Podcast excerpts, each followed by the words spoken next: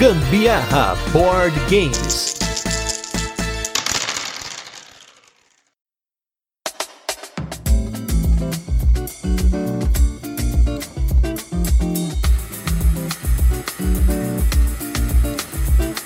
Fala galera, beleza? Aqui é Gustavo Lopes. Eu sou a Carol Guzmão e esse é mais um episódio do Gambiarra Board Games, o seu podcast sobre jogos de tabuleiro que faz parte da família de podcasts Papo de Louco. E nesse 95 episódio de resenhas e curiosidades, vamos com o último lançamento da Paper Games que viu tanta mesa aqui em casa que a gente não poderia deixar de fazer um episódio aqui no podcast sobre ele. É um jogo party game bem intimista que é o jogo Entre Linhas. Mas antes, vamos para os recadinhos, destaques da semana e logo a gente volta com a nossa resenha. Vamos apresentar o jogo, comentar como funciona e depois partir para as curiosidades experiência com ele e a nossa opinião. E começando nos destaques aí, numa rara aparição, a senhorita Carol Guzmão, que está aqui do meu lado, fez comigo uma live lá no canal da Bravo Jogos, nossa loja parceira aí. Uma live que a gente falou sobre jogos de caixinha, que é uma paixão que a gente tem aqui, né? Inclusive o Entre Linhas entra nessa categoria, né? É, eu sou tipo um cometa, raramente apareço. Então,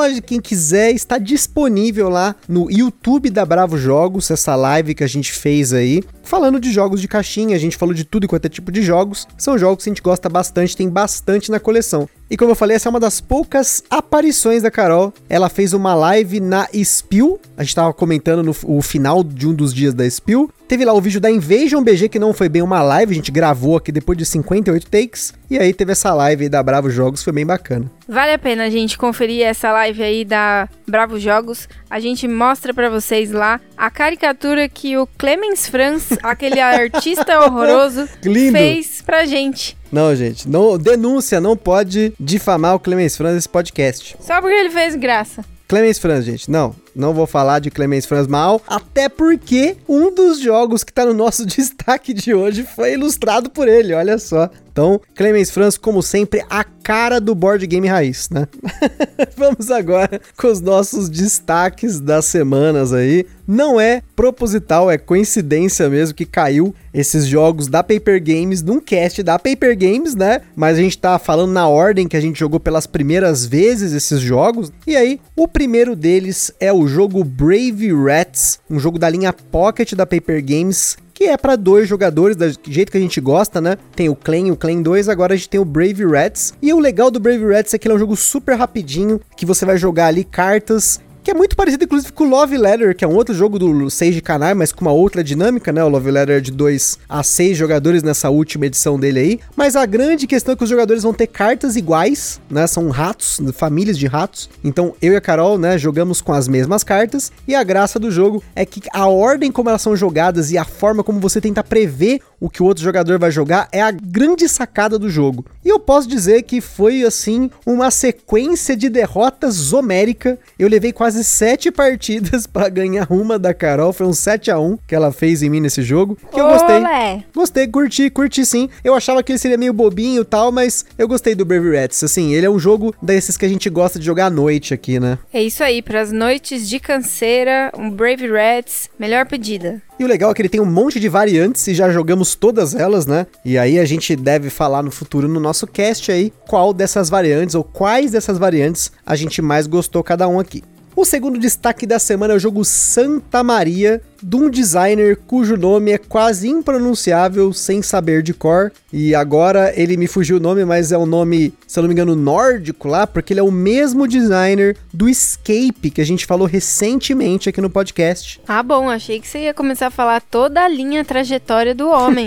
não, Não não lembro o nome, mas aí vai falar o nome da mãe, da tia. a linhagem inteira do cara, né? O cara veio descendente dos vikings lá, mas enfim. O Santa Maria é um jogo extremamente apertado de três rodadas, no qual está montando ali a sua vilinha com peças tipo Tetris, né? E ativando essa vilinha, né? A ilha lá de Santa Maria, para poder pegar recursos, trocar com os navegadores, investir numa trilha da igreja. Ela tem uma série de coisas que você pode fazer e você usa dados nesse jogo. E aí é aquele tipo de jogo que a gente gosta bastante. Jogos com dados que são usados de forma inteligente. Eu achava que ele era um jogo um pouquinho mais leve. Quando a gente foi jogar, eu fiquei um pouco espantado, porque ele é um jogo no estilo do Castles of Burgundy, né? Em nível de dificuldade assim. É claro, não foi difícil jogá-lo, mas eu tava esperando um jogo mais simples. Até porque a linha de jogos da Paper Games geralmente são jogos mais tranquilos, né? Mas agora nós temos os três jogos mais complexos da Paper Games aqui em casa, né? Arrisco dizer que são quatro mais complexos aí, mas a gente, já, a gente vai falar sobre esse quarto aí num outro cast. Ah, esse é aquele lá que tem aquela carinha de safadinho, né?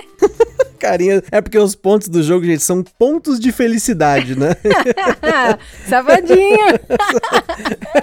Eu vou ficar quieto porque a gente teve que cortar essa parte que a Carol falou besteira aqui, né? Mas enfim, vamos seguir em frente dos nossos destaques aí. E agora o nosso terceiro destaque, antes de passar pro nosso review retrô, teve mais um jogo do designer Stefan Feld na nossa coleção que entrou para ficar esse jogo subestimadaço no nosso mercado, que é o jogo Luna, que é um jogo extremamente abstrato do Stefan Feld. Ele lembra um pouquinho de algumas coisas que a gente já jogou, como por exemplo o Bonfire, eu achei. Tem algumas coisas semelhantes ao Bonfire, a Carol não achou no dia que a gente jogou tal. Que inclusive, diga-se de passagem, esse dia foi o nosso aniversário de 12 anos juntos, olha só, jogando board game, comendo Juca Alemão, nosso restaurante favorito. E nesse jogo do Luna, você tem fichas de ação que você vai coletando em ilhas, que você vai colocando lá os seus mongezinhos lá, eles vão pulando de ilha para ilha. Você vai usando essas fichas para mover eles, para você fazer algumas marcações no templo da sacerdotisa da lua. Você vai reservando espaços nesse entre aspas mercado. Para quem lembra, a gente falou aqui no Lagranja, o jogo Lagranja aqui, o mercado do Lagranja, ele foi inspirado no templo do Luna. Então os mecanismos são muito parecidos, porque quando você coloca o seu monge dentro do templo, se por um algum acaso tem casas adjacentes a ele que são mais fracas, né, um número menor, ele chuta aqueles mongezinhos dali. Da mesma forma que no Lagranja, você chuta as barracas, né? Claro, não é só isso, tem várias ilhas, você tem que satisfazer a sacerdotisa da lua com pontos, ter o construtor que vai permitir você construir um tipo de uns templinhos em cada uma das ilhas, e isso vai te dar pontos no final do jogo, também vai te dar algumas habilidades que você vai fazer ao longo do jogo. E também tem o doido lá, que é o, o mendigo, que agora me fugiu o nome, o que, que é o cara lá, que quando você tá numa ilha que ele tá junto, no final do, da rodada, você perde ponto com ele na ilha. Gostei bastante também, realmente é um jogo extremamente subestimado do mercado mercado. Eu acho que ele tem uma complexidade muito bacana, um jogo de média complexidade. Você tem que pensar muito a longo prazo em como você vai programar uh, os seus monges para que eles estejam na hora certa, no lugar certo. E toda rodada você tem que refazer esse puzzle. Não é à toa que o Sandro lá do Boards Burgers ama esse jogo, ele que gosta desses jogos puzzle aí. E eu também gostei pra caramba. Eu acho que eu tô emburrecendo, porque eu jogava jogos bem complexos, ia bem. Aí agora, jogos de média complexidade eu ando um pouco dificultosa, viu? Ah, e, e reclama assim, gente, mas já falei pra vocês, né? Tá ganhando no Kanban, tá ganhando no Anacron, né? Enfim, um monte de coisa aí, mas tudo bem, né? Mas né? no Luna não tô. Não, mas é que assim, o Luna, ele pega um skill que eu sei que eu, eu tenho uma facilidade melhor, que é essa coisa de você montar quebra-cabeças que estão se movendo todo momento, né? Então, e, lógico, né? Nós jogamos apenas uma vez o Luna, né? Se jogar mais vezes, vamos ver como é que vai ser a curva de aprendizado dos dois, né? É, quando eu era criança, eu jogava quebra-cabeça 3D no computador e as peças se mexiam. Também gostava de quebra-cabeça no PC, mas aí é um capítulo à parte, se eu começar a falar, vai demorar muito. Flix Mix era o nome do que eu jogava. Como que era? Flix Mix. Flix Mix, nunca ouvi falar desse. E agora vamos com o nosso review retrô dessa semana, que é com o jogo Manhattan.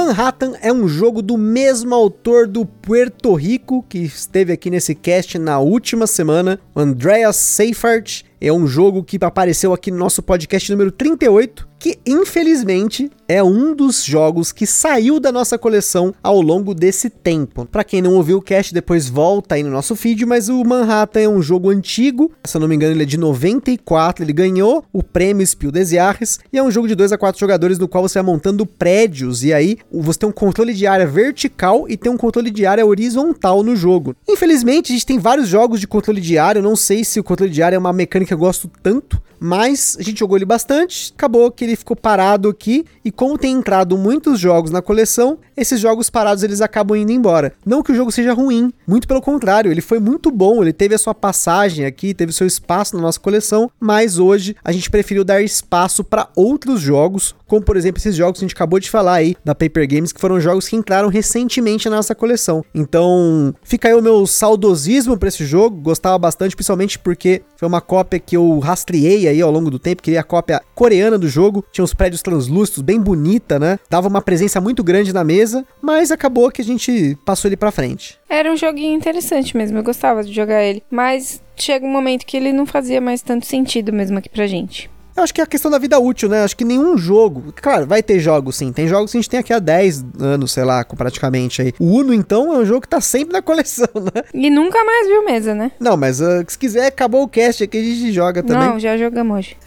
tá vendo? Tem cota de jogatina aqui em casa, gente. Isso é um absurdo, denúncia. Mas tem jogos que ele tem uma vida útil ali, acho que a gente aproveita e depois passa pra frente. É interessante você rodar a sua coleção quando você quer ter experiências novas, né? A gente tá chegando aí próximo aos 300 jogos diferentes jogados, então essas experiências são importantes até pra gente, como criador de conteúdo, acabar falando para vocês cada vez mais com mais propriedade e com mais conhecimento dos jogos que a gente apresenta aqui. Mas chega de falar de outros jogos, vamos com o jogo da semana, que é o jogo Entre Linhas.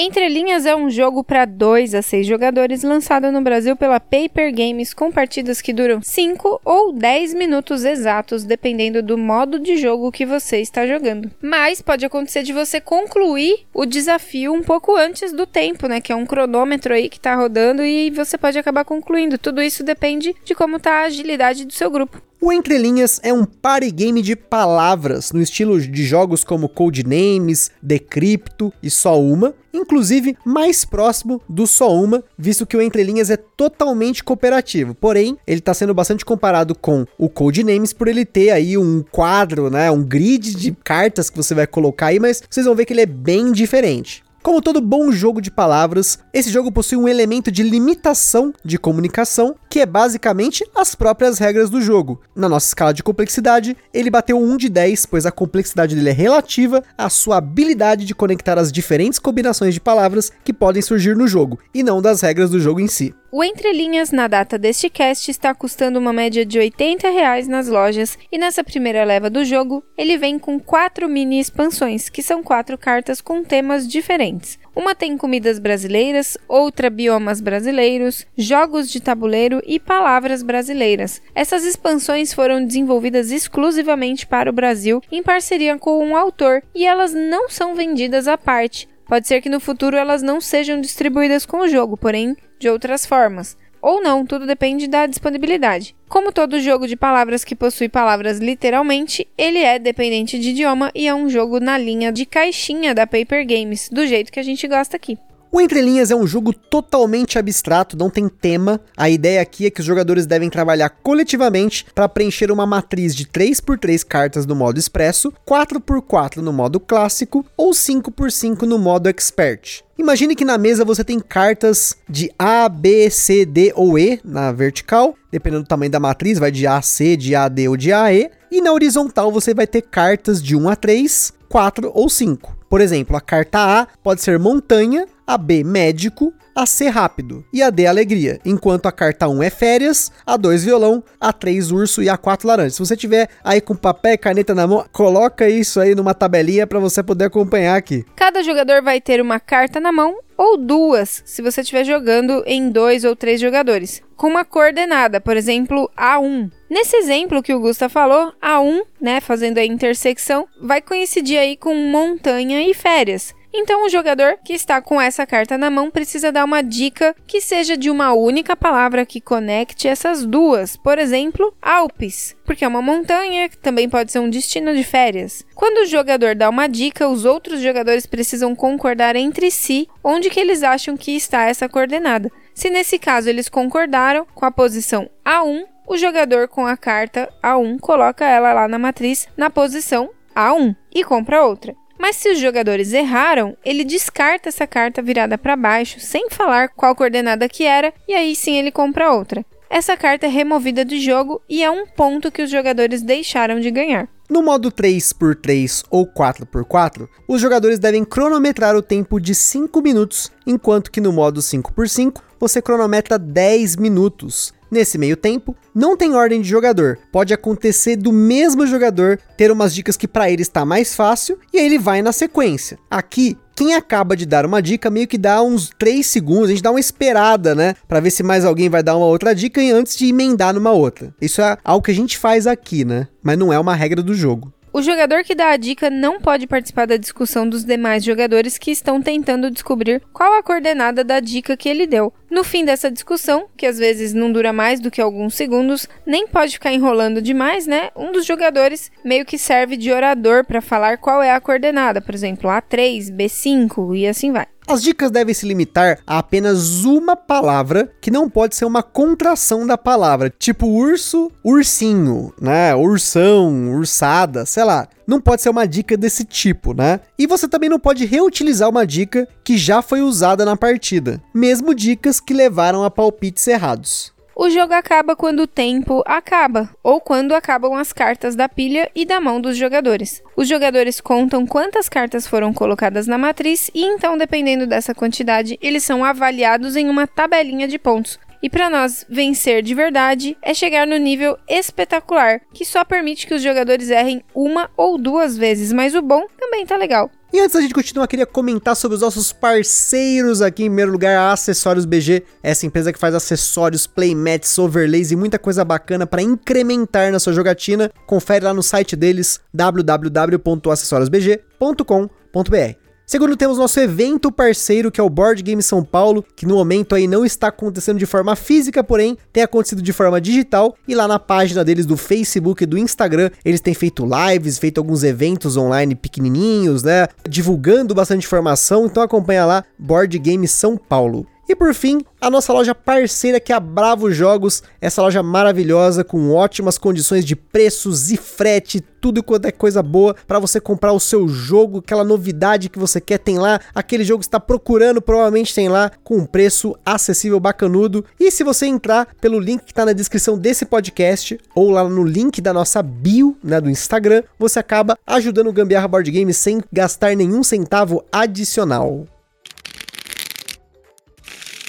O Entre Linhas é um jogo extremamente novo, tanto aqui no Brasil quanto no mundo. Ele foi lançado lá fora em 2020 pela Blue Orange Games, da qual a gente já comentou aqui em outras ocasiões, visto que ela é uma grande editora lá fora e a Paper Games costuma trazer vários títulos dela, como o Taco Gato e a linha do King Domino. O jogo é do autor francês Grégory Grard, um designer que não tem muitos trabalhos. No Board Game Geek, apenas o Entre Linhas está ranqueado, os demais jogos dele ou não lançaram ou não foram avaliados por pessoas suficientes para entrar no ranking lá do BGG que a gente sempre fala por aqui. Mesmo o ilustrador responsável pelo jogo, o Simon Dushi, tem poucos créditos em jogos de tabuleiro, portanto, até os responsáveis por esse jogo são novidades para o nosso hobby. Esse jogo tem ilustrador? Tem na capa e no manual.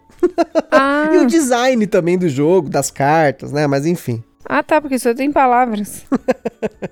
e como o Gusta comentou sobre o Board Game Geek, mas não somente por lá, mas tem até em comunidades também de jogos de tabuleiro aqui no Brasil, o jogo ele tem sido comparado com o Codenames ou Código Secreto, como foi traduzido pela Devir, tanto pelo aspecto dedutivo quanto pelo uso de jogos de palavras. Mas os jogos são bem diferentes, assim como o próprio Codenames é diferente de todos os outros inúmeros jogos de palavras que vieram antes dele que envolvem esses dois elementos. Para quem ouviu o nosso episódio sobre o Codenames, sabe que na matriz de palavras ou imagens do Codenames, os jogadores competem em times, tentando usar uma única palavra e um número como dica para indicar uma ou mais palavras para os jogadores do mesmo time. A ideia do Codenames é com uma única dica tentar abranger duas ou mais palavras de uma vez para eliminar o máximo de posições possíveis por turno. Porém, um erro no Codenames pode dar ponto para o adversário ou até terminar a partida de forma prematura por derrota. Já no Entre Linhas, os jogadores estão todos no mesmo time brigando contra o tempo e sempre fazendo associações de duas palavras. Inclusive no BGG já surgiu um tópico de uma pessoa fazendo variante competitiva pro Entre Linhas, mas sinceramente eu li a variante e não me animei para jogar. Eu acho que cada um deles aí tem o seu papel. Se for para jogar competitivo, eu jogo Codenames e não uma variante competitiva do Entre Linhas. Da mesma forma que se for para jogar uma variante totalmente cooperativa do Codenames, como acontece no modo para dois jogadores,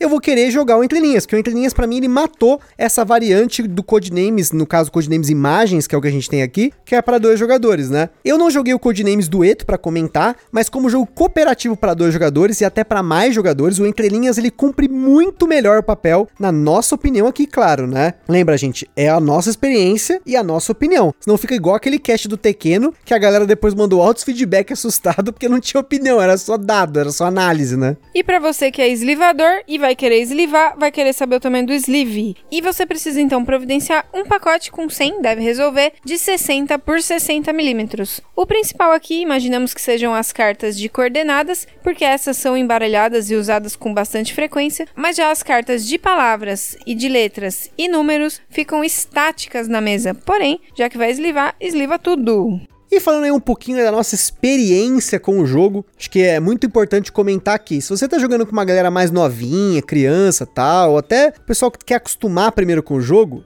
use a variante 3x3. Pra gente, essa variante 3x3 é bem sem graça, sinceramente, pra nós aqui, porque a gente já começou no 4x4, jogou duas, três, já queria ir pro 5x5. Aqui o negócio é desafio, a gente vai na loucura mesmo. Taca-lhe pau!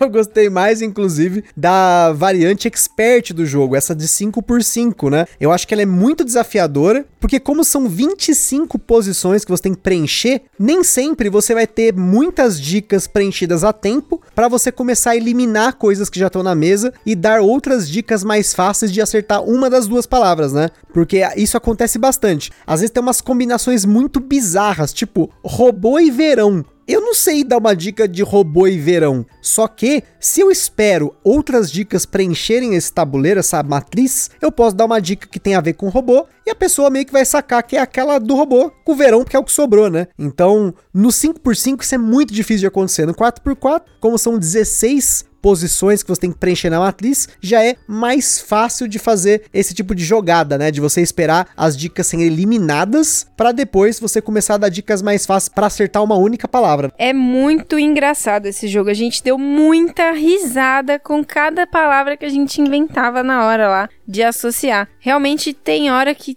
meu, dá uns bug muito nervoso na mente. E eu aprontei uma coisa, eu tive a melhor, eu não lembro exatamente agora qual que era a combinação de palavras. Até para não dar spoiler, né, pra galera é, não pra ficar vocês pensando. não ficarem usando as mesmas, porque é legal pensar, a dificuldade de pensar dessa as palavras é mais interessante, mas era a melhor de todas. Eu, puta, essa daqui top pra mim. Aí, o que, que eu aprontei? Eu confundi a coordenada. Porque, tipo, na hora da minha cabeça lá, tava tudo muito perto as coisas ali, aí eu, eu confundi o B com o C e, e aí o número tava certo. Mas aí, por fim, eu tava com uma carta, dei a dica referente a outra coisa.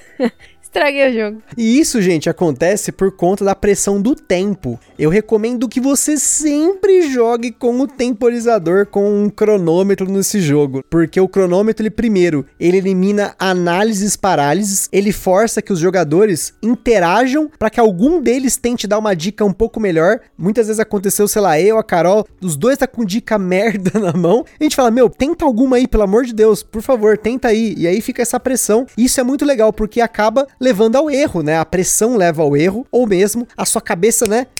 Trabalhar assim na, na pressão mesmo. Então, eu acho que o tempo ele é muito importante pro jogo. Você pode até tentar jogar uma vez sem tempo, né, para poder pegar o esquema do jogo, mas você vai perceber que se você joga sem tempo, pode ficar infinito pensando: "Ah, mas o que que dá para combinar canguru com verão, canguru com rúcula?". Tipo, tem umas combinações que não vai dar certo, tipo, você vai ficar louco pensando. Por isso que a grande sacada do jogo é você tentar eliminar posições fáceis dessa matriz para tentar pegar essas posições mais difíceis com dicas que seja de pelo menos uma das duas palavras. Você vai eliminando coisas do tabuleiro, né? E o que a Carol falou da gente ter essa dificuldade da dica, é uma coisa que é uma experiência que esse jogo me proporciona. A gente tem pensado muito hoje em dia em experiências com jogos, e acho que a experiência lúdica desse jogo deu me sentir esperto, deu me sentir satisfeito. Sempre que eu penso uma dica muito top, tipo, eu vejo duas palavras, sabe quando tá aquele estalo na cabeça assim, você vê, nossa, essa palavra, puta, essa dica vai ser muito boa, cara, sabe? É, é um negócio assim que me dá muita felicidade. Então, nesse jogo, eu senti muito isso. É muito legal quando você olha duas palavras e já na sua cara assim,